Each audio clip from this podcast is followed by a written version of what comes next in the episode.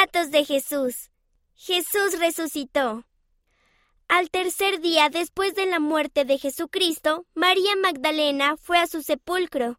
Se había quitado la piedra y él no estaba. María comenzó a llorar. Pensó que alguien se había llevado su cuerpo. Entonces oyó una voz detrás de ella. Un hombre dijo Mujer, ¿por qué lloras? María pensó que el hombre era el hortelano. Le preguntó dónde estaba el cuerpo de Jesús. María, dijo la voz. Esta vez María reconoció al hombre. No era el jardinero, era Jesús. Había resucitado. Dijo a María que les contara a los otros discípulos que Él estaba vivo de nuevo. Jesucristo vive hoy. Gracias a Jesucristo, todos nosotros también resucitaremos.